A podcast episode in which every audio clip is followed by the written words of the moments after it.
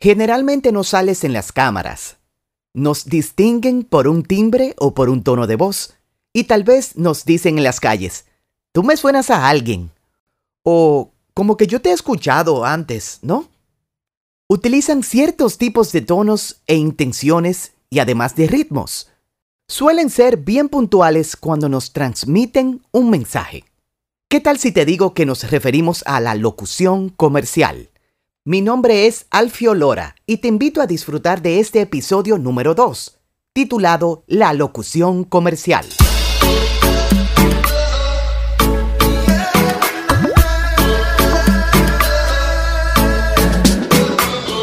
Hola, ¿qué tal?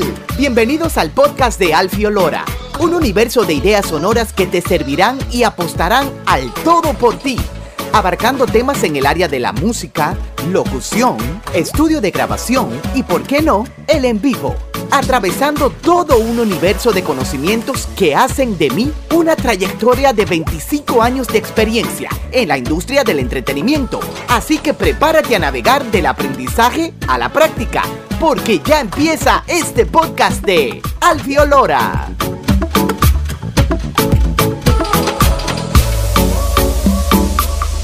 Bienvenidos a este episodio número 2. Mi nombre es Alfio Lora, productor musical, locutor, diseñador arquitectónico y un amante de las artes. En el día de hoy vamos a hablar de la locución comercial. ¿Qué es la locución comercial? Te comento. La locución comercial es el tipo de locución que realizamos para promocionar, para publicitar un producto y o cliente que necesita vender más. Puede ser pero también es posible que necesite mantenerse en el mercado como lo es, o tal vez darse a conocer por primera vez, siendo un nuevo producto en el mercado o en el territorio. Por otro lado, generalmente nos dan lo que conocemos como un briefing, para así poder entender o conocer si es un nuevo producto este cliente. Entonces, ¿qué es el briefing? El briefing consiste en una explicación breve de sus características, de qué es el producto por si no lo sabes, y generalmente se te da, se te explica en el estudio de grabación, antes de iniciar la misma. Para así lograr entender datos como a quién se dirige, ¿existe un blanco de público para el mismo? ¿Cuál es? Nosotros debemos de conocerlos, ya que como mercadólogos de la locución, tenemos que enfocar ese público directo, de forma así que entendamos cómo realizar esa locución que vamos a grabar. También tenemos que conectar con esa masa que al final nos va a escuchar y consumir el producto. Y que dependiendo de la colocación en dichos medios, la misma podría ser efectiva o no. Lo que nos dice que todo debe ser una cadena de eficiencia para poder lograr los resultados esperados. En las características de la locución no debemos dejar de omitir la dicción, el tono alto, que dependiendo en países latinoamericanos como hemos podido trabajar, los tonos altos van muy de la mano con las clases sociales C y D, o sea, con las clases media y baja. Pero esta última a mí no me gusta llamarla así, sino la clase humilde. Sus intenciones asimismo deben ser puntuales a donde quiera proyectarse ese comercial. El ritmo entiendo que podría ser un poco acelerado si es para una clase D, aunque soy de los que digo que una locución no debe mantener siempre el mismo ritmo, porque es como un guion de una película que tiene un intro, un desarrollo y un final. Entonces, si vas muy rápido, acabarás antes del tiempo que tiene pautado este comercial. Por lo contrario, si vas muy lento, terminarás después del tiempo pautado de dicho comercial. Entonces, posiblemente el creativo o en su defecto, el productor, quien es el que está siempre contigo, al menos que tú grabes de manera remota y que tú tengas tu estudio para enviar la locución que tú harías desde tu casa, desde tu closet o cualquier lugar donde tú desees hacer la grabación es quien te va a dar esas pautas y mantener ese ritmo. Y ni hablar, si hay una música que lleva y que ha sido seleccionada y que debe estar a la hora de tú grabar, para que luego no se cambie la música, y el ritmo y el tono que tú le diste con la que grabaste sea muy diferente, lo que pauta o lo que demandaría volver al estudio, si no tienes tu estudio personal o tu closet, para ejercer una nueva locución, debido al cambio de una sencilla música.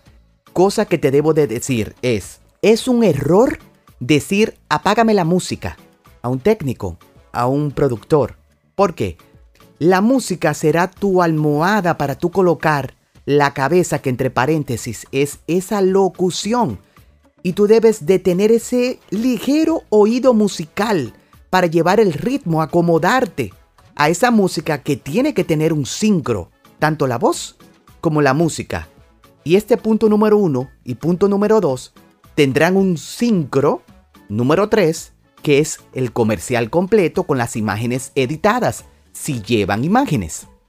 Entonces, ¿qué quiero decir con todo esto del ritmo? que una locución comercial o una locución es como un carro de cambios.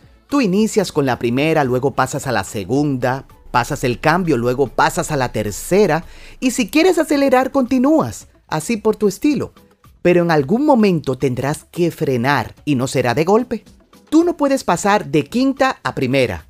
Esto tendría que ser gradual y asimismo pasa con una locución, donde debería tal vez retomar una velocidad inicial. Si hablamos de una locución comercial, tenemos que hablar del término de la voz institucional. ¿Quién es quien realizará la locución con un estilo un poquito tal vez más formal? Pero posiblemente tendría un carácter incidental. Pero ya eso dependerá de su creatividad y de que además de estos tipos de voces vamos a hablar en un próximo episodio. Algo muy importante que tiene que tener un locutor en cabina y más si el cliente está al frente de él, o sea, en vivo. ¿Por qué digo esto? Porque muy pocas veces veo un cliente detrás de mí, tres veces al año. Y es que en estos tiempos el cliente no se mueve, no le gusta moverse, le gusta recibir en un formato digital el resultado y de ahí opinar. Esto de la aprobación luego que se graba y se recibe de manera digital por un MP3, cosa que Hace 10 años no me lo permitían porque degradaba su calidad. Oigan esto. no estoy diciendo que es en MP3 el final que se envía. Se envía en formato WAV o en formato AIF, dependiendo de la plataforma. Yo me voy al WAV porque realmente es más común y lo leen ambas plataformas. Yo realmente hablaba era del formato digital que yo tenía que ir y entregar el CD. Pero a lo que iba es que en una etapa 2, ya cuando yo produje un comercial que se grabó una locución, te envían cambios de textos que se suponen que se aprobaron en una primera etapa llamada preproducción, antes de ser enviado a una segunda etapa llamada producción, que sería el productor para ya elaborar dicha creatividad. Pero no es que se te va a pagar más, ¿eh? Sino que están estipulados en el monto inicial de lo que se te dijo que se te va a pagar. Entonces, de mi parte, para mí eso es un grave error. Me refiero a corregir sobre la marcha. Tal vez un poco atrás en este episodio utilicé el término copy y te quedaste con esa duda. Te explico. El copy es un anglicismo que se traduce al texto que leerá un locutor, que se lo inventó, que lo creó, un publicista que tiene la función de ser un creativo. El mismo no se envía antes de llegar al estudio, ni días antes, no, no, no, no, sino que se da en el momento que tú llegas y que se va a realizar esta locución. Y que tú, tu experiencia o tu destreza, esa locución, que claro, que no sea muy larga, si hablamos de unos 30 segundos, tú debes emitirla en 5, 10, 15 minutos y luego esperar las instrucciones del técnico, del productor o del creativo o cliente que esté ahí. Es una cuestión de gusto, porque tal vez podrían venir ciertas opiniones encontradas. Pero lo que te quiero decir en conclusión es que no se envían días antes. E inclusive tú llegas al estudio y todavía están aprobándolo una vez más y tenemos que esperar. Sencillamente esa palabra se traduce a confidencialidad. Otro punto.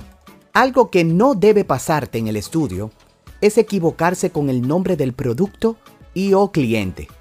Si lo mencionase mal, dicho texto, ay, el cliente entiende que tú no conoces ese producto, que ya tiene años en el mercado o que no conoces al cliente también, ese nombre de esa empresa. Entonces puede causar ciertos detalles no muy agradables. Se supone que en el briefing tú escuchaste la pronunciación del mismo, del producto, y debiste haber realizado tus apuntes, ya sea con una pluma, un lápiz, lo que tú tengas o que hayas llevado al estudio. No esperes que el estudio lo tenga todo, siempre a la guerra con tu fusil. Es bueno y tener muy pendiente que tienes que calentar, tienes que articular y hacer todos tus ejercicios antes de ir al estudio a grabar. Tú no sabes qué tipo de grabación te toca, una promoción con tonos muy altos a una hora muy temprana de la mañana porque el productor es la hora que puede el estudio. Otro detalle muy importante es, no te pongas a subir videos de que estoy grabando aquí la nueva campaña de... No, no, no, no, no. Mantén todo en secreto hasta que salga a la luz pública. O en su defecto, mutear, poner en mudo el video, pero no descifrar quién es el cliente, cuál es la campaña, ni nada de eso. Porque en publicidad la competencia podría accionar primero que tú, primero que el cliente que le estás grabando. Siempre yo suelo al finalizar una grabación emitir o firmar un contrato con ese talento, que le llamamos así al locutor, para esa confidencialidad donde la publicitaria o yo te decimos pautas básicas, pero que tal vez tú no las conoces. ¿Cuáles serían, Alfio? Oh, las siguientes. No debes grabar con la competencia en un plazo de tiempo que podría ser de dos semanas, un mes, tres meses, seis meses, un año, dos años, tres años, cinco años, dependiendo del contrato y lo que te están pagando por ese mega contrato. Generalmente la locución comercial se suelen grabar muchas palabras en corto tiempo y cuando nos referimos a un corto tiempo el promedio es 30 segundos. Ya eso dependerá del tipo de campaña que vamos a hablar en otro episodio, que tendrán cierta cantidad de segundos o tal vez minutos. Al momento de realizar los cierres, o conocidos como finales, siempre deberás de ser muy puntual. Nada de tonos que te den interrogantes, porque si tú eres el que está emitiendo esa locución es porque me lo estás recomendando yo como consumidor, me vas a crear una duda. O por otro lado podrías terminar con tonos arriba como si fueran los juegos artificiales del final de un concierto cuando ya el, amigo o familiar te dice vámonos, que ya eso me indica que está acabando, que ya el, el artista no va a cantar otra canción. Y eso tiene algo de sincronismo con la emoción de esas trompetas y ciertos instrumentos que tendrán una forma de ser tocados para finalizar en ese comercial, que es casi un cliché en Latinoamérica y otros lugares. Preguntas que se hace un locutor comercial. Si yo acabo de grabar para un banco, ¿yo podría grabar para la competencia que no sea directa? Claro que sí. La cosa es que no sea competencia directa, como lo dije anteriormente.